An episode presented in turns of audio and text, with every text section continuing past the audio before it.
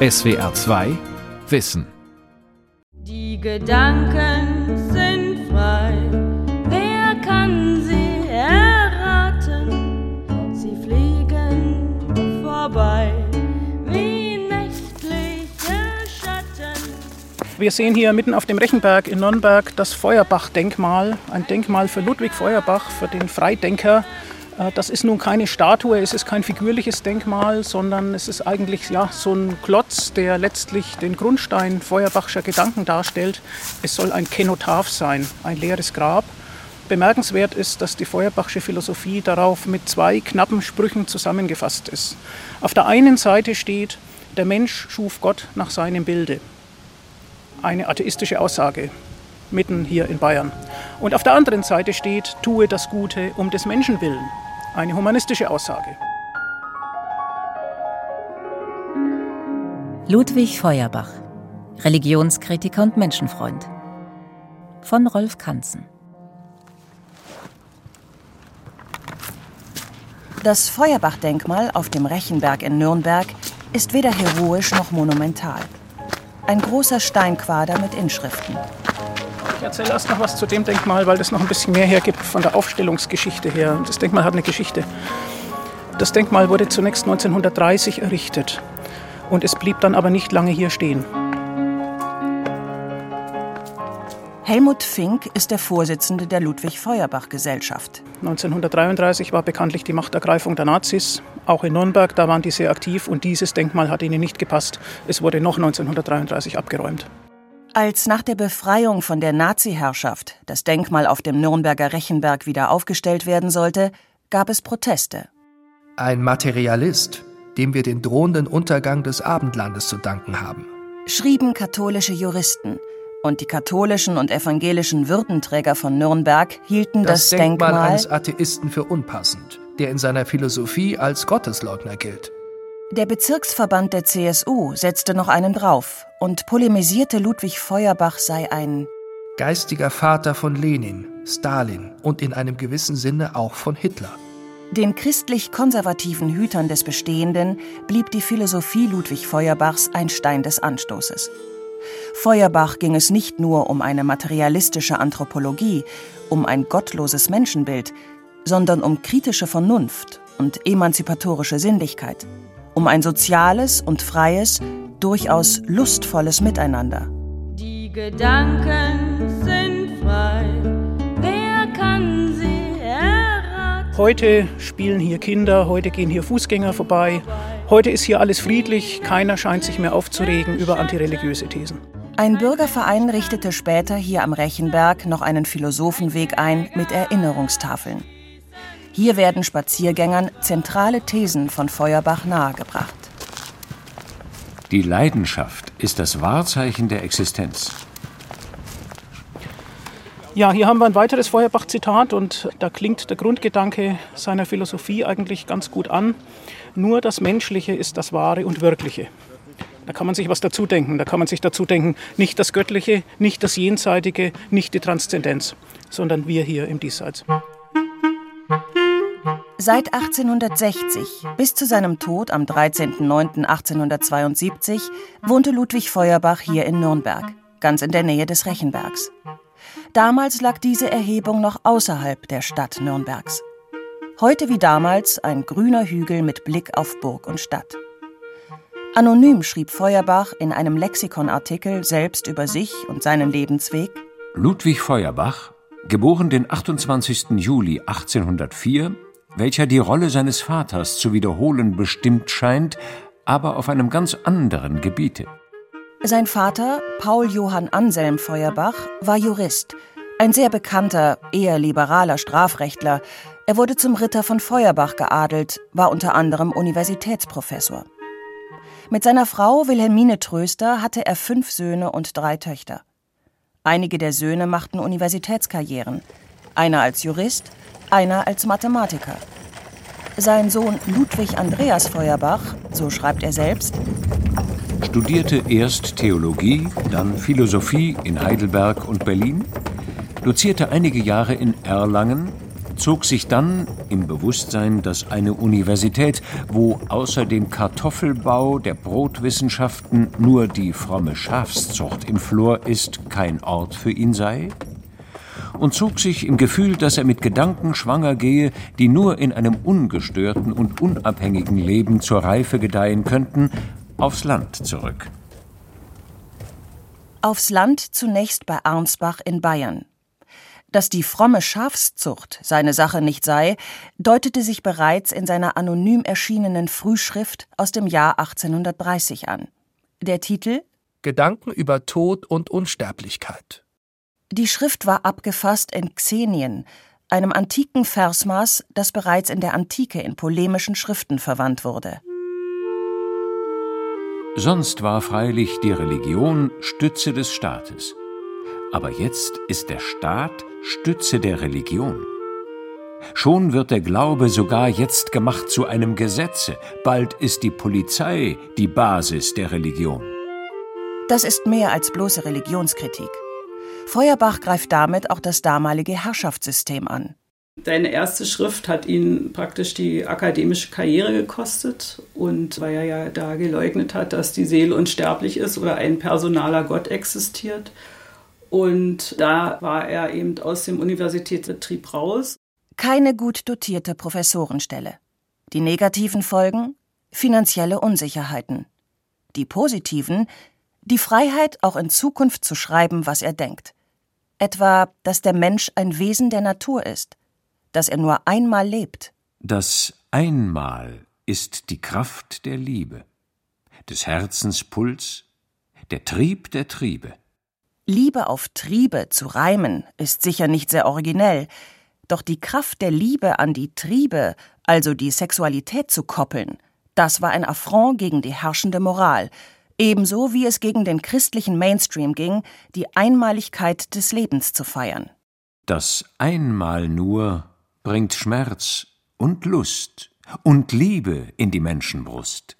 Ludwig Feuerbach gehörte zu den gesellschaftskritischen Jung- oder Linkshegelianern. Das waren Abtrünnige, meist radikale Schüler des Philosophen Hegel, wie die sogenannten Freien. Dazu Christine Wegwert. Sie hat die Werke von Feuerbach mit herausgegeben und arbeitet in der Berlin-Brandenburgischen Akademie der Wissenschaften. Die Freien, es waren eine lose Gruppe intellektueller, religionskritischer Freigeister in Berlin. Die trafen sich in Cafés und Weinstuben, um miteinander zu diskutieren und ja auch kräftig zu trinken. Darunter waren ja auch die Brüder Bauer und Max Stirner und sogar Engels zeitweise. Öffentliche Bekanntheit erlangten sie als ein Kreis, der religiöse Lehren und Offenbarung als Erdichtung, menschliche Erdichtung auffasste. Das heißt, bereits im philosophischen Umfeld von Feuerbach entwickelten sich abtrünnige Schüler des oft als preußischer Staatsphilosoph bezeichneten Hegel zu aufmüpfigen Religionskritikern. Feuerbach schrieb Wie einst von der Kirche, so muss sich jetzt der Geist vom Staate frei machen. Für Hegel bildete der bürgerliche Staat seiner Zeit die höchste Entwicklungsstufe. Zeitgenossen verstanden das ebenso als Legitimation der bestehenden gesellschaftlichen Verhältnisse, wie sie Hegels Geschichtsphilosophie als Theodizee interpretierten, als Rechtfertigung Gottes. Gott regiert die Welt. Der Inhalt seiner Regierung, die Vollführung seines Plans, ist die Weltgeschichte. Sätze wie diese hörte der junge Feuerbach als Student in Hegels Vorlesungen in Berlin der 1820er Jahre. Ludwig Feuerbach bricht mit jeglichem Gottesglauben. Gott schuf den Menschen nach seinem Bilde. Heißt es in der Bibel. Der Mensch schuf Gott nach seinem Bilde. Resümiert Feuerbach. Das heißt, Religion ist nicht einfach nur als Priesterbetrug zu erklären, nicht nur als Lüge, die bestehende Ordnung als Gott gewollte zu rechtfertigen. Religion ist keine schlaue Erfindung der Mächtigen, um dem ungebildeten Volk vorzugaukeln, die ungleiche Verteilung von Macht und Reichtum sei ebenso Gott gewollt wie ihr Gehorsam. Das alles auch. Doch Ludwig Feuerbach meint, auch in Religionen drücken sich tatsächliche Erklärungsbedürfnisse oder Sehnsüchte der Menschen aus, allerdings auf eine verquere Art. Was der Mensch selbst nicht ist, aber zu sein wünscht, Das stellt er sich in seinen Göttern als seiend vor. Die Götter sind als wirklich gedachte, die in wirkliche Wesen verwandelten Wünsche des Menschen. Wir projizieren auf Gott eine Vollkommenheit, eine Güte, eine Weisheit, eine Menschlichkeit, die wir aber nicht haben und schaffen uns dadurch ein Sehnsuchtsmodell, von dem wir hoffen, dass wir irgendwann teilhaben können. Teilhaben nach dem Tod in einem imaginären seligen Leben im Himmel. So erklärt der Philosoph Franz Josef Wetz die Projektionsthese Feuerbachs. Das Tragische ist, der Mensch betrügt und schädigt sich damit selbst. Er entwertet sich selbst und er entwertet die Welt und die Natur. Der Mensch selbst ist nichts wert. Die Erde, die Natur selbst ist nichts wert. Sie erhalten ihren Wert nur durch den Gottesbezug. Feuerbach schreibt ja, die Idee der Schöpfung aus dem Nichts macht die Welt selbst zum Nichts. Er meint damit, die Welt hat gegenüber einem jenseitigen, vollkommenen Reich des Lichtes kein Eigengewicht, keine eigene Bedeutung. Und indem er ja nun einen atheistischen Standpunkt vertritt, leugnet er ja diese übergeordnete Welt und möchte der Welt sozusagen ihr Eigengewicht wieder zurückgeben. Es gibt nur diese eine Welt und es gibt nur dieses eine Leben. Das macht die Welt und das Leben so wertvoll. Und Feuerbach feiert das Leben und er feiert die Welt. In der Verehrung Gottes habe sich der Mensch eigentlich immer nur selbst verehrt. Gebete, Kirchen, die sakrale Kunst, das sei nichts als eine entfremdete, verkehrte Verehrung der Menschheit. Feuerbachs Fazit Theologie, die Wissenschaft von Gott, ist letztlich Anthropologie, die Wissenschaft vom Menschen. Daraus folgt eine Art Programmatik. An die Stelle der Gottheit haben wir daher die menschliche Gattung oder Natur zu setzen. An die Stelle des Jenseits über unserem Grab im Himmel, das Jenseits über unserem Grabe auf Erden, die geschichtliche Zukunft, die Zukunft der Menschheit. Er möchte etwas den Religionen Gleichwertiges an die Seite stellen, das auch so ein großes Gewicht hat. Und dabei verhebt er sich ein bisschen und kommt dann in so metaphysische Gedanken hinein, wenn er dann betont, die Welt hat einen absoluten Wert und sie trägt ihren Zweck in sich selbst. Das sind Formulierungen, die würden wir heute so nicht mehr metaphysikfrei formulieren, ohne dabei aber die Bewunderungswürdigkeit der Welt aufheben zu wollen. Im Gottesglauben, auch dieser politische Gedanke klingt bei Feuerbach an, vergeudet der Mensch die Energie, die notwendig ist, sich eine bessere Zukunft aufzubauen. Die Menschheit ist selbst dazu fähig, sich zu vervollkommnen, gut, vernünftig, gerecht, sozial, sinnvoll, liebevoll und glücklich zu werden. Das Christentum steht dem entgegen. Feuerbach analysiert das alles systematisch 1841 in seinem Hauptwerk Das Wesen des Christentums. Diese Botschaften kamen damals bei den kritischen Zeitgenossen an und sie sahen im Wesen des Christentums einen Generalangriff auf die herrschende Religion und Theologie und damit auch zugleich einen Angriff auf das politische Herrschaftssystem, das sich ja zur Legitimierung auf die christliche Religion und das Gottesgnadentum berief. Und alles, was der König sagte und tat, war Gott gewollt. Und Feuerbach bestritt das mit seiner Religionskritik und von diesen Auffassungen ging eine sehr starke emanzipative Wirkung aus. Friedrich Engels schrieb rückblickend Außer der Natur und den Menschen existiert nichts. Und die religiösen Wesen, die unsere Fantasie schuf, sind nur die fantastischen Rückspiegelungen unseres eigenen Wesens. Der Bann war gebrochen. Wir waren alle Feuerbachianer. Engels würdigte Feuerbach als respektablen Vorfahren, aber eben nur als Vorfahren, dessen Denken aufgehoben und überwunden wurde im wissenschaftlichen Sozialismus von Marx und Engels. Christine Wegwert. Ich denke aber, weder in seinen frühen noch späten Stellungnahmen setzt sich Engels wirklich ernsthaft mit Feuerbachs anthropologischer Religionsphilosophie auseinander. Und sowohl er als auch sein Freund Marx sehen ja die Kritik der Religion für beendet damals an und für sie ist die Kritik der Politik und Ökonomie wichtig und tritt an deren Stelle. Marx und Engels meinen, Religion, das Opium des Volkes, sei letztlich ein Phänomen des gesellschaftlichen Überbaus. Religion sei sozusagen die Kultur niedriger Entwicklungsstufen. Dieses betäubende Opium würde das Volk nicht mehr benötigen, wenn erst einmal die ökonomische Basis geändert sei. Kapitalismus, Kapitalismus, Revolution, Revolution Kommunismus. Kommunismus. Alles im Geschichtsprozess angelegt, meinen Marx und Engels.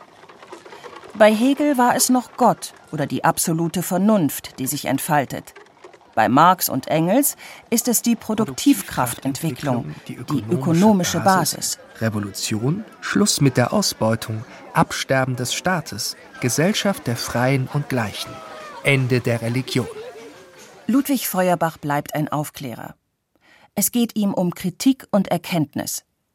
Bei ihm ist weder Gott noch die Ökonomie die Antriebskraft der Geschichte, sondern der Mensch, der sich von machterhaltenden und verdummenden Ideologien und Religionen befreien muss. Feuerbach wendet sich an das Denken, an Vernunft, an das Gefühl und er appelliert an die Moral, spricht von Liebe, auch von der Liebe des Menschen zur Menschheit, von Gattungsliebe. Im Einklang mit Marx war sich Engels einig, dass der Sozialismus eben nicht auf Moral und Liebe, sondern auf äh, Arbeit und Ökonomie zu begründen war. Und guckt man auf heutige Schriften zum Sozialismus, hält der Streit heute noch an.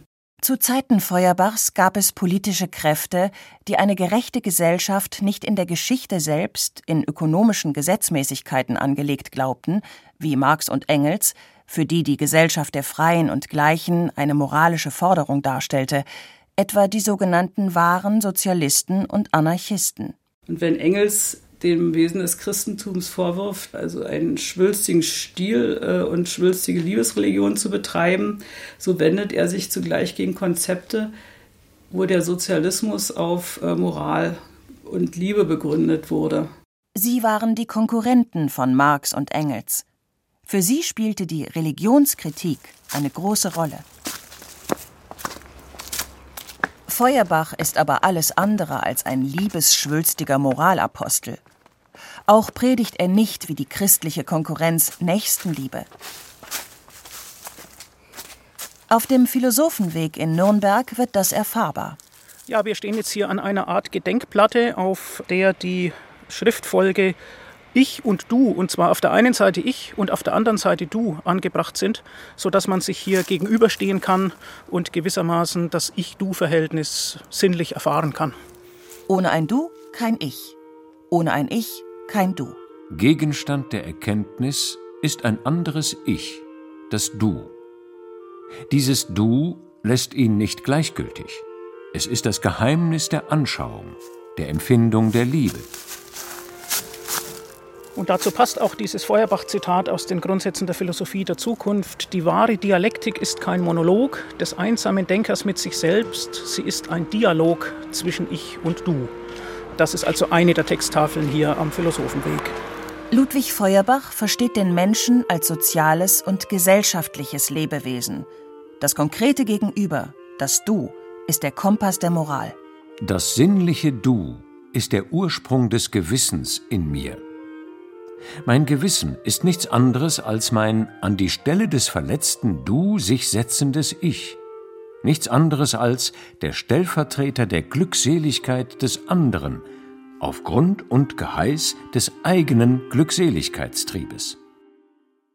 Ludwig Feuerbach stützt seine Moral nicht allein auf die Vernunft, nicht auf abstrakte Werte oder eine definierte Tugendlehre.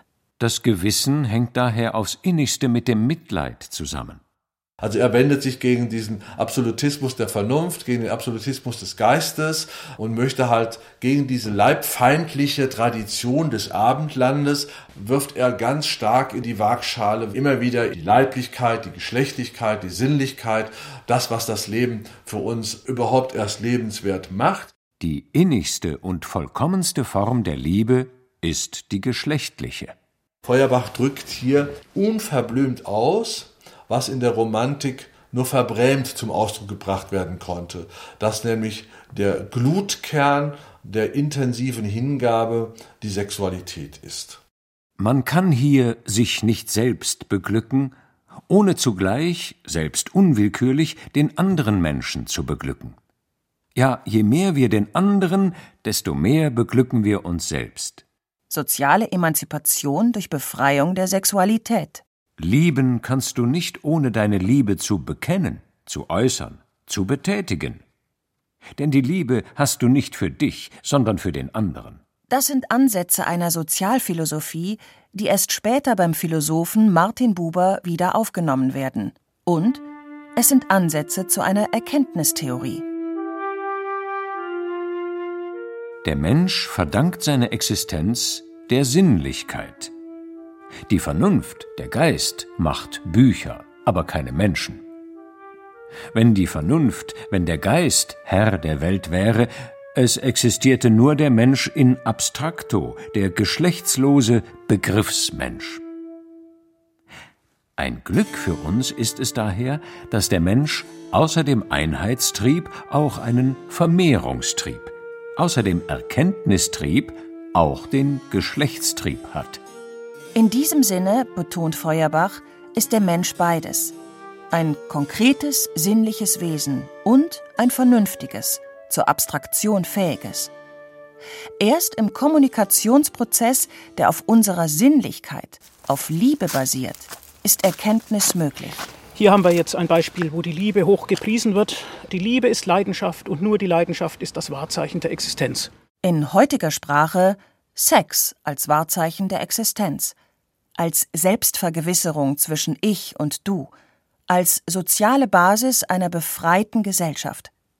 Das formuliert Ludwig Feuerbach thesenhaft bereits 1843 in seiner Schrift Grundsätze der Philosophie der Zukunft und fiel Zensurmaßnahmen zum Opfer. Diese Sinnlichkeit und die Betonung der emanzipatorischen Sinnlichkeit, dass also in der Sinnlichkeit auch eine emanzipatorische Kraft steckt, das ist ja in ihm auch so angelegt, die humanisierende Kraft der Sexualität. Das ist ja so ein bisschen fast das Motto der Woodstock-Gemeinde der 60er Jahre, der sexuellen Befreiung der 68er-Bewegung. Ne? Also der Hedonismus als emanzipatorische Kraft. Da ist er wirklich seiner Zeit sehr voraus gewesen, indem er die Sexualität in den Dienst des Humanismus gestellt hat. Ludwig Feuerbach machte keine Karriere mit seiner Philosophie.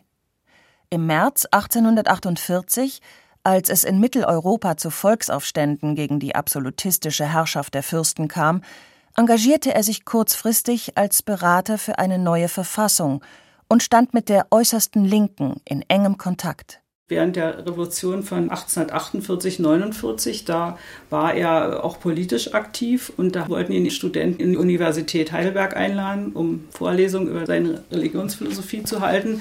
Das durfte er nicht und da hat er im Heidelberger Rathaus seine Vorlesung gehalten. Und das war mit einer der wenigen öffentlichen Auftritte von Feuerbach. Finanziell ging es ihm schlecht. Die Porzellanfabrik seiner Frau aus dem er und seine Familie ihren Lebensunterhalt bestritt, geht bankrott. Feuerbach zieht nach Nürnberg und bleibt bis an sein Lebensende finanziell abhängig von Gönnern seiner Philosophie. Von den Honoraren seiner Bücher konnte er nicht leben. Was bleibt von Ludwig Feuerbach und seiner Philosophie? Einiges ist, jedenfalls in einigen Gesellschaften, abgegolten, realisiert etwa die weitgehende Akzeptanz der menschlichen Sexualität und die Möglichkeit, sich dem Gottesglauben und ihrer Organisationen entziehen zu können. Doch auch das gerät immer wieder in Gefahr, wenn Ideologien dominieren, wenn Kritik nicht radikal formuliert und geäußert werden kann. Bedenkenswert bleibt sein Appell, beides, Herz und Verstand, Gefühl und Denken besser auszutarieren, und in der Sinnlichkeit und im Glücksstreben eine emanzipatorische Kraft zu sehen. Das ist überliefert, dass er 1869 in die Sozialdemokratie eingetreten ist. Die hat ihn dann auch finanziell unterstützt, weil er am Ende doch sehr ärmlich gelebt hat. Am 13. September 1872 meldete der in Nürnberg erscheinende Fränkische Kurier Heute Morgen halb sechs Uhr entschlief Ludwig Feuerbach ohne jeden Todeskampf. Die Beerdigung wird am nächsten Sonntag stattfinden. Zwei Schlaganfälle waren vorausgegangen. Man kannte den Philosophen, doch bereits seit den 1850er Jahren war es ruhig um ihn geworden. Die auf heute Nachmittag 4 Uhr angesetzte Begräbnisfeier Dr. Ludwig Feuerbachs setzte, wie bei der Verehrung, welche dem berühmten Gelehrten auch in allen Kreisen unserer Bevölkerung geweiht wurde, vorauszusetzen war, die ganze Stadt in Bewegung. An der Trauerfeier nahmen zwischen 5 und 6.000, nach anderen Quellen 20.000 Menschen teil. Die Nürnberger Sozialdemokraten machten mit ihren roten Fahnen Ludwig Feuerbachs Beerdigung zu einer ungenehmigten Demonstration. Das Grab Ludwig Feuerbachs hier auf dem Johannisfriedhof. Die Grabstelle war historisch eigentlich eine Stele. Das stand da also sehr senkrecht und das ist dann äh, wohl vor etlichen Jahrzehnten aus Sicherheitsgründen von der Friedhofsverwaltung anders angeordnet worden. Das ist heute also ein liegender Grabstein. Man sieht aber noch das Medaillon von Ludwig Feuerbach, das von der alten Stele übernommen wurde und auch die begrenzte Aufschrift Ludwig Feuerbach, geboren 1804, gestorben 1872. Helmut Fink, der Vorsitzende der Ludwig Feuerbach Gesellschaft e.V. und die Mitglieder des Vereins versammeln sich jedes Jahr an seinem Grab. Meine Damen und Herren, liebe Freunde, liebe Mitglieder der Ludwig-Feuerbach-Gesellschaft, ich freue mich, dass wir uns wie jedes Jahr am Geburtstag des großen Philosophen am 28. Juli hier auf dem Johannisfriedhof an seinem Grab versammeln, um seiner großen Wirkung und auch ja, der Gewagtheit und dem Mut seiner Ideen äh, zu gedenken.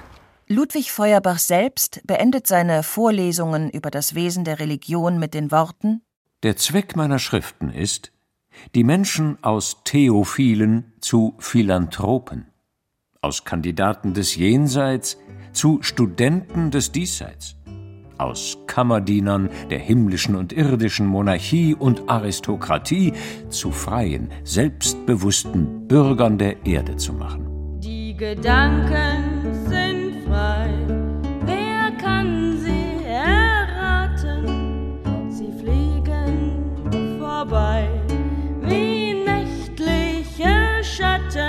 Er hat ja immer den ganzen Menschen gesehen und gesucht und er wusste ganz genau, dass neben der Rationalität auch das Herz und die Emotion, die Verhaftung in der Natur und das Leben mit dem anderen im Sinne eines Austausches zwischen ich und du zum menschlichen Leben existenziell dazugehört. SWR 2 Wissen Ludwig Feuerbach Religionskritiker und Menschenfreund von Rolf Kanzen Sprecherin Nadine Kettler Redaktion Ralf Kölbel. Regie Günter Maurer. SWR 2 Wissen. Manuskripte und weiterführende Informationen zu unserem Podcast und den einzelnen Folgen gibt es unter swr2wissen.de.